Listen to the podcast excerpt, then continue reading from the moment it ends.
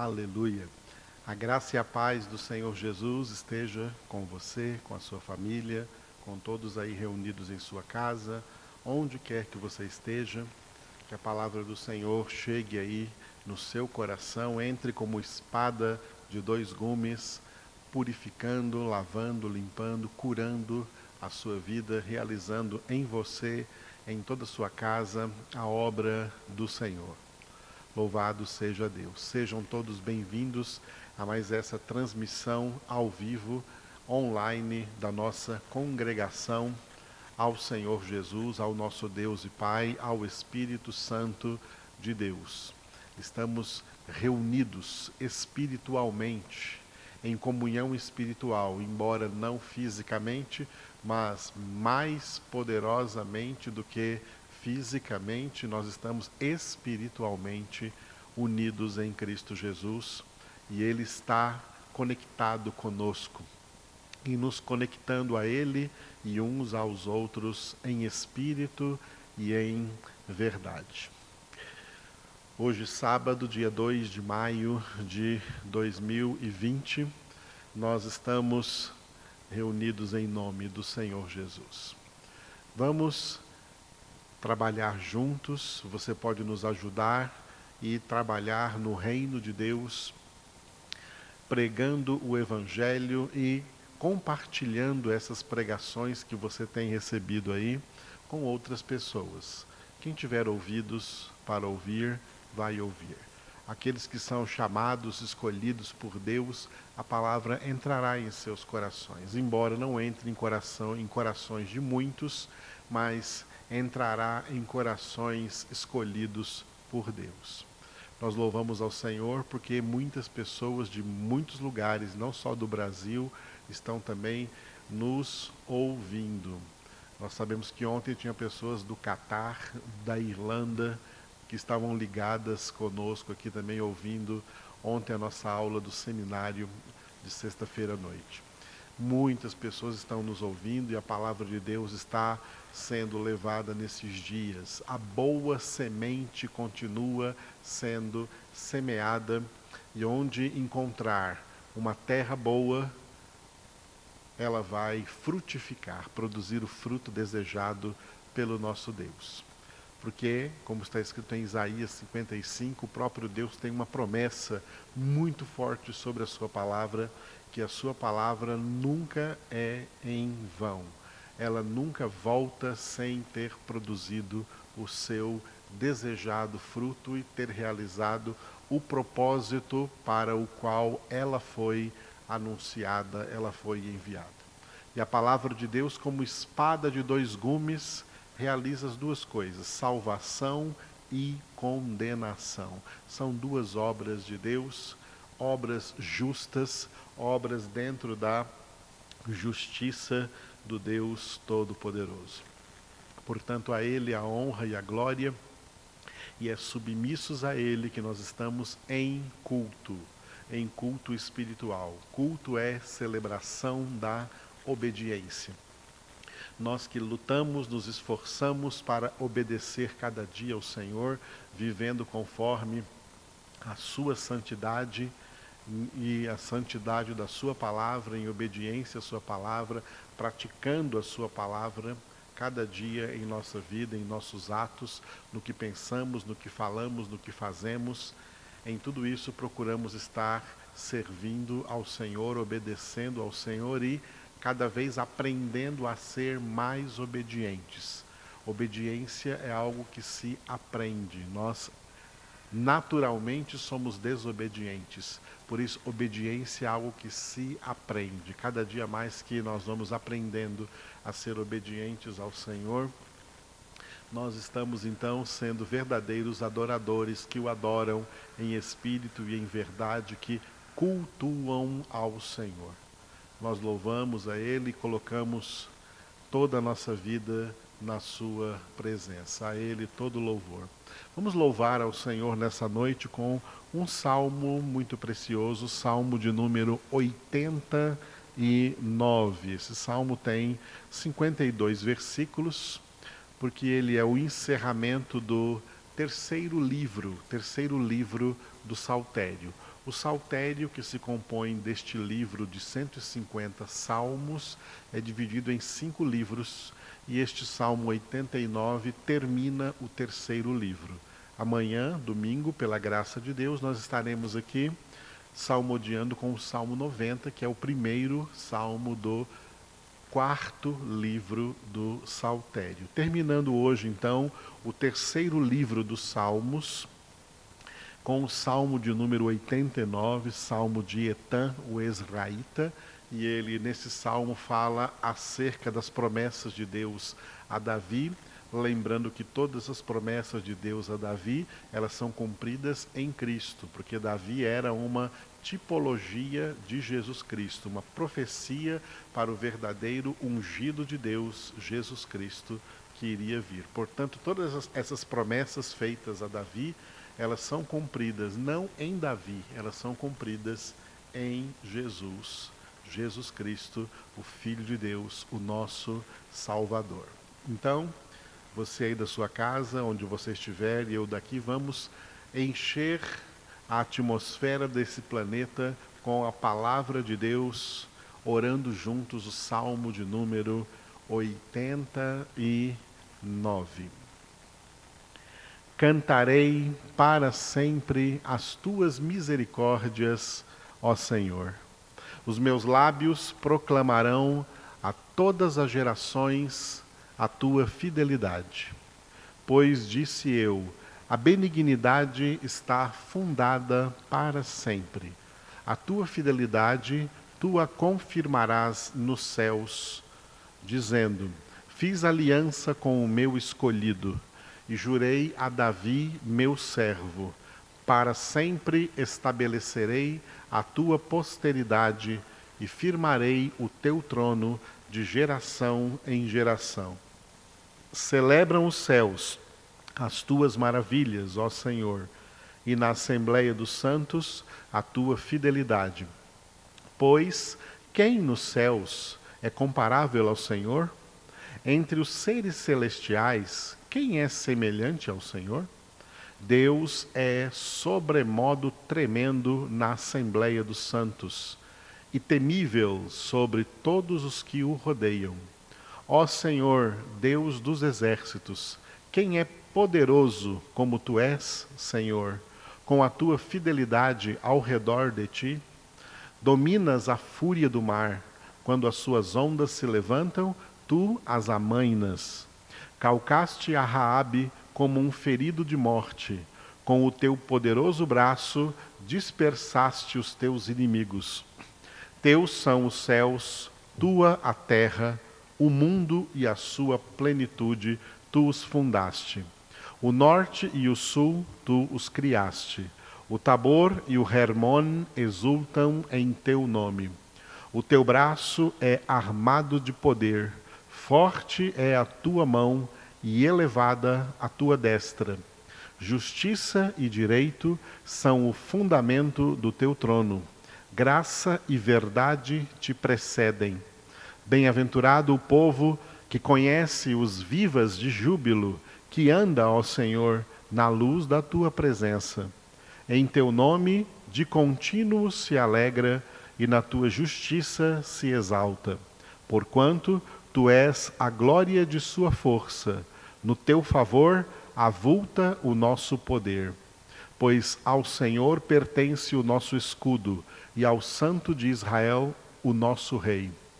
Outrora falaste em visão aos teus santos e disseste: A um herói concedi o poder de socorrer. Do meio do povo exaltei um escolhido. Encontrei Davi, meu servo, com o meu santo óleo o ungi. A minha mão será firme com ele, o meu braço o fortalecerá. O inimigo jamais o surpreenderá, nem o há de afligir o filho da perversidade. Esmagarei diante dele os seus adversários e ferirei os que o odeiam. A minha fidelidade e a minha bondade o hão de acompanhar e em meu nome crescerá o seu poder. Porei a sua mão sobre o mar e a sua direita sobre os rios. Ele me invocará, dizendo: Tu és meu Pai, meu Deus e a rocha da minha salvação. Faloei por isso, meu primogênito, o mais elevado entre os reis da terra. Conservar-lhe-ei para sempre a minha graça, e firme com ele a minha aliança. Farei durar para sempre a sua descendência, e o seu trono como os dias do céu. Se os seus filhos desprezarem a minha lei e não andarem nos meus juízos, se violarem os meus preceitos e não guardarem os meus mandamentos, então punirei com vara as suas transgressões e com açoites a sua iniquidade. Mas jamais retirarei dele a minha bondade, nem desmentirei a minha fidelidade não violarei a minha aliança, nem modificarei o que os meus lábios proferiram. Uma vez jurei por minha santidade, e serei eu falso a Davi? A sua posteridade durará para sempre, e o seu trono como o sol perante mim. Ele será estabelecido para sempre como a lua e fiel como a testemunha no espaço. Tu, porém, o repudiaste e o rejeitaste, e te indignaste com o teu ungido. Aborreceste a aliança com o teu servo, profanaste-lhe a coroa, arrojando-a para a terra, arrasaste os seus muros todos, reduziste a ruínas as suas fortificações, despojam-no todos os que passam pelo caminho, e os vizinhos o escarnecem exaltaste a destra dos seus adversários e deste regozijo a todos os seus inimigos. Também viraste o fio da sua espada e não o sustentaste na batalha. Fizeste cessar o seu esplendor e deitaste por terra o seu trono. Abreviaste os dias da sua mocidade e o cobriste de ignomínia. Até quando, Senhor? esconder-te-ás para sempre. Arderá a tua ira como fogo. Lembra-te de como é breve a minha existência, pois criarias em vão todos os filhos dos homens. Que homem há que viva e não veja a morte? Ou que livre a sua alma das garras do sepulcro? Que é feito, Senhor, das tuas benignidades de outrora, juradas a Davi, por tua fidelidade, lembra-te, Senhor, do opróbrio dos teus servos e de como trago no peito a injúria de muitos povos. Com que, Senhor, os, tem, os teus inimigos têm vilipendiado, sim, vilipendiado os passos do teu ungido. Bendito seja o Senhor para sempre. Amém e amém. Aleluia.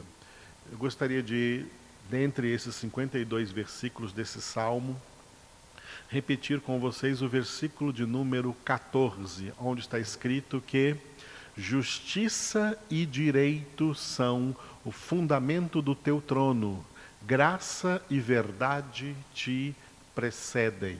O salmista está declarando diante de Deus, falando para Deus que o fundamento do trono de Deus é justiça e direito e que graça e verdade precedem a Deus em todas as suas ações, em todas as suas obras, em todos os seus propósitos. Portanto, uma palavra importante nesse versículo 14 é trono. Um trono que tem um grande fundamento, um trono que tem um fundamento eterno. O trono é uma representação da soberania de Deus. Deus reina soberanamente sobre todo o universo, sobre todas as coisas, sobre todas as pessoas, sobre toda a humanidade, sobre todas as nações. Não existe nada fora do controle soberano de Deus. Esse é o significado do trono. Quando nós lemos trono na Bíblia não é meramente para pensarmos numa grande cadeira e um ser ali assentado sobre aquela grande cadeira, aquele grande trono. Não, o trono é a representação da sua soberania, soberania com a qual Deus governa todas as coisas e não existe absolutamente nada fora do seu governo.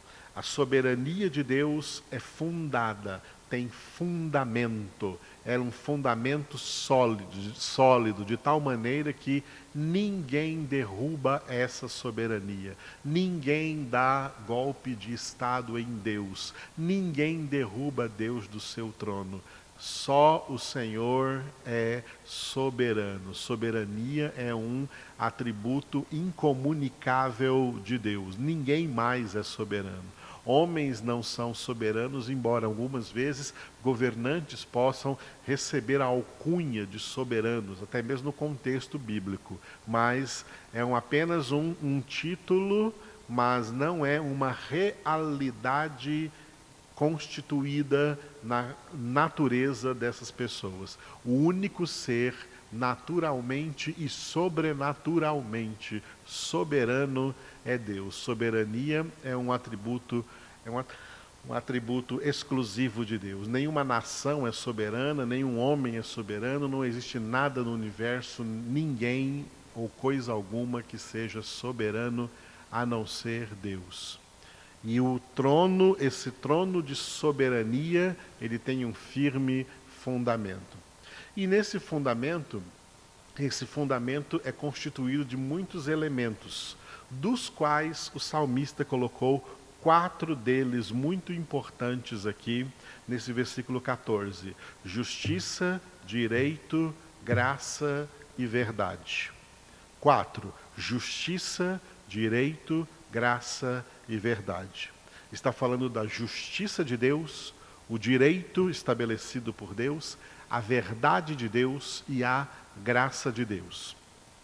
Dentre esses quatro elementos citados aqui, nós temos que diferenciar três deles de um deles. Um deles é a graça, os outros três, justiça, direito e verdade.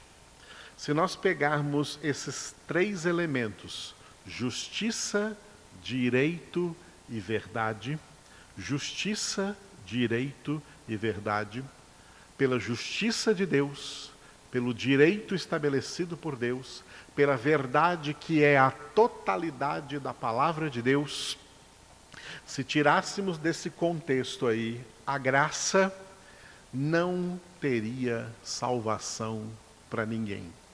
Porque pela justiça de Deus, pelo direito estabelecido por Deus e pela verdade de Deus, que é espada de dois gumes, a palavra de Deus, a verdade é: todos pecaram e o salário do pecado é a morte.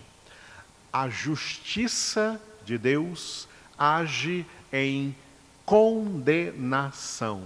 Deus tem direito absoluto de condenar todos os pecadores. Esta é a verdade. A verdade é que dentro da sua justiça, agindo em plenitude de justiça, Deus tem todo o direito de condenar todos os homens.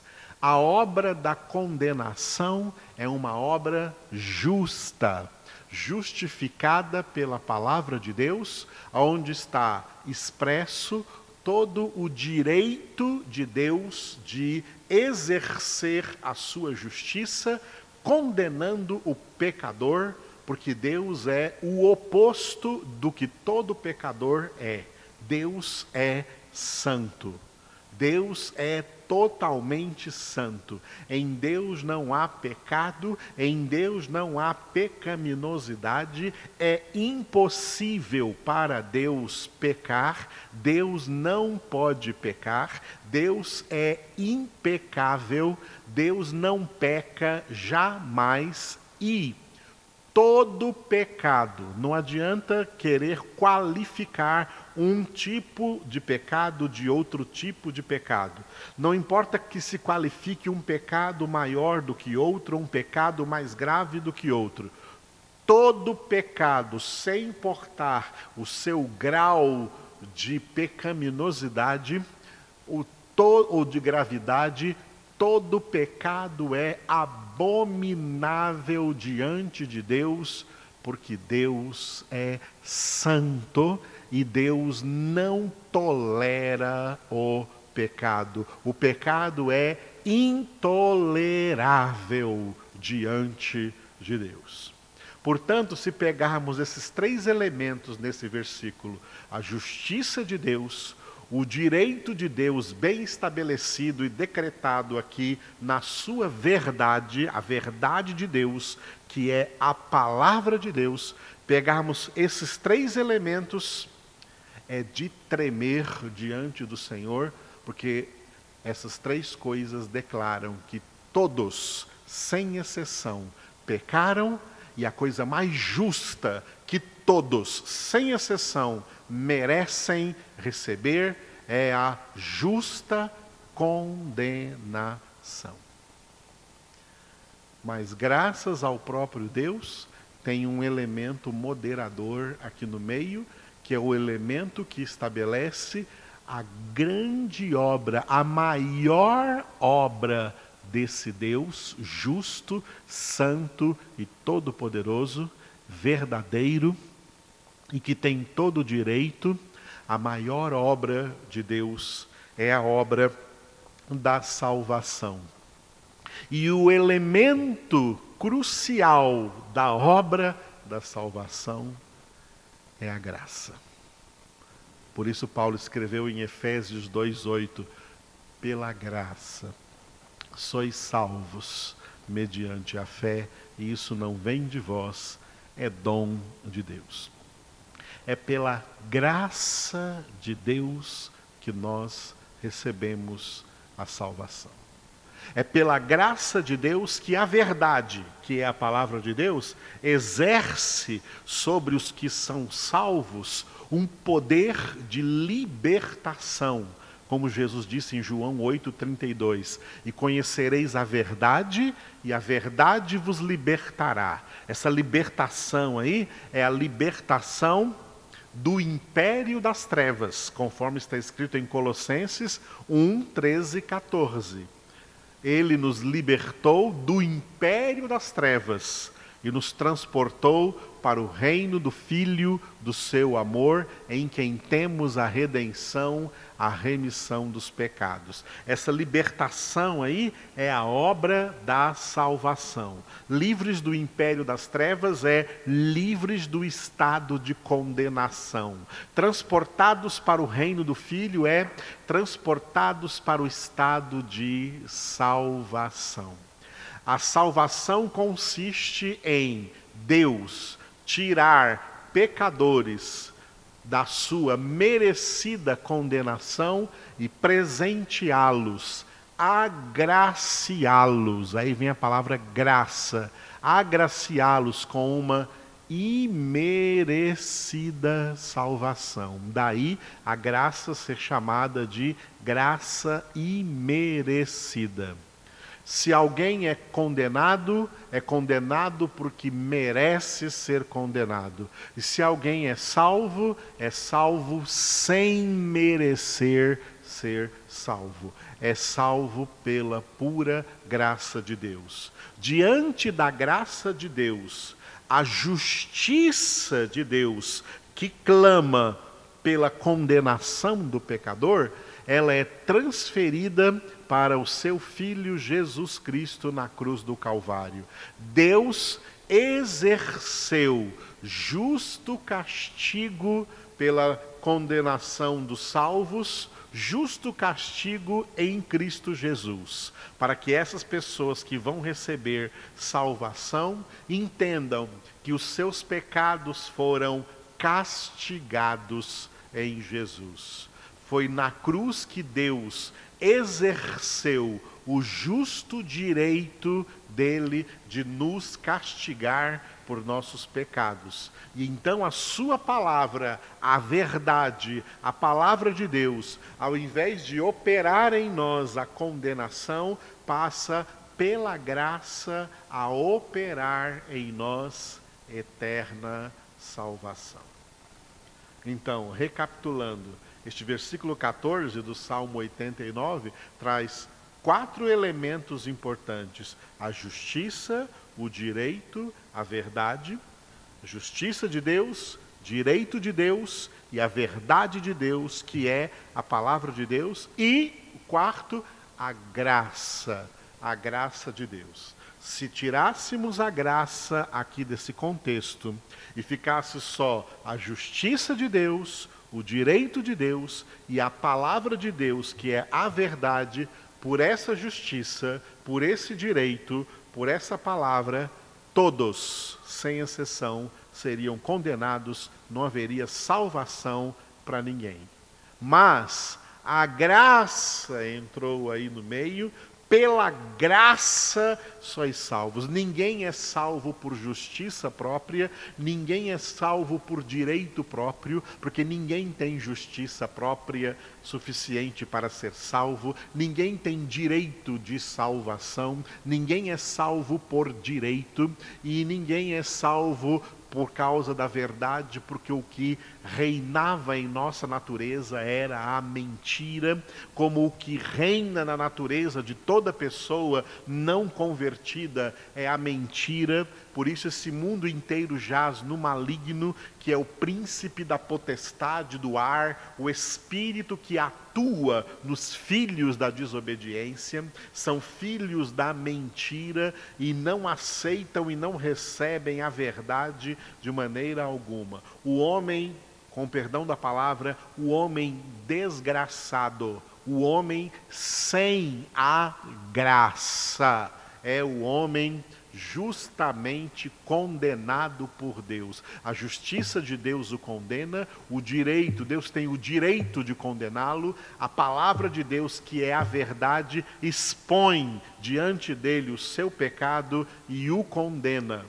Mas aqueles que são por Deus, por escolha divina, tirado do meio dessas pessoas e transformados de desgraçados em agraciados, agraciados com a imerecida graça da salvação, presenteados por Deus com o sacrifício do seu filho Jesus, o castigo justo que era para eles é aplicado em Cristo Jesus na cruz do Calvário para que eles sejam perdoados.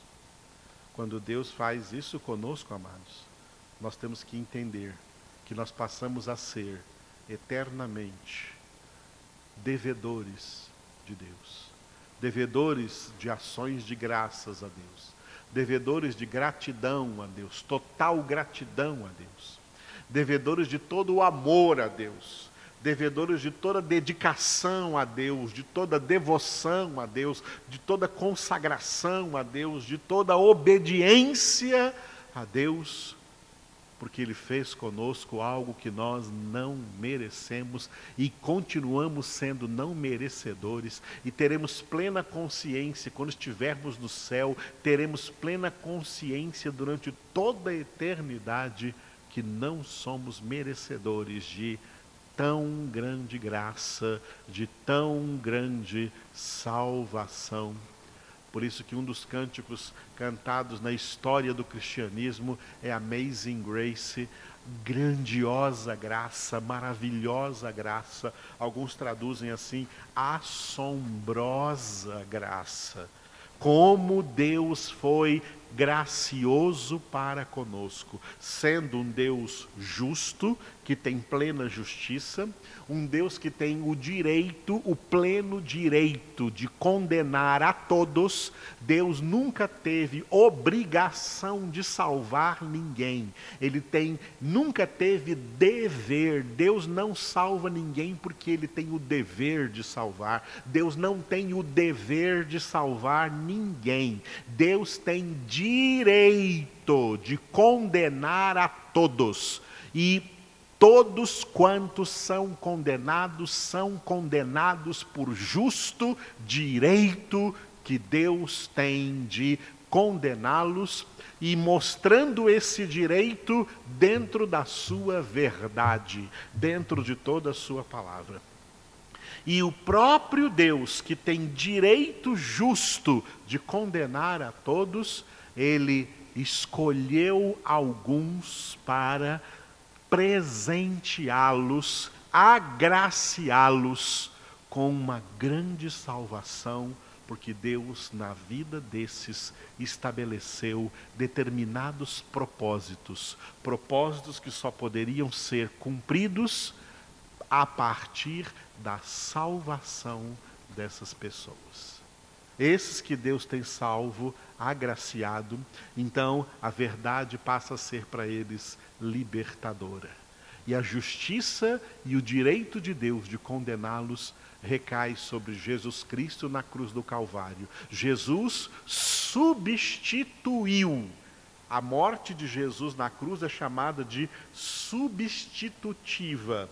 Uma palavra clássica é, teologicamente clássica, é vicária a morte vicária, o sacrifício vicário. Isso significa substitutivo. Na cruz do Calvário, Jesus substituiu os salvos, recebendo a condenação justa que era para eles, para que esses salvos recebam perdão, justificação, purificação, salvação de Deus e possam estar na glória eterna de Deus, para que se cumpra neles aquilo que está escrito em Efésios 1:4.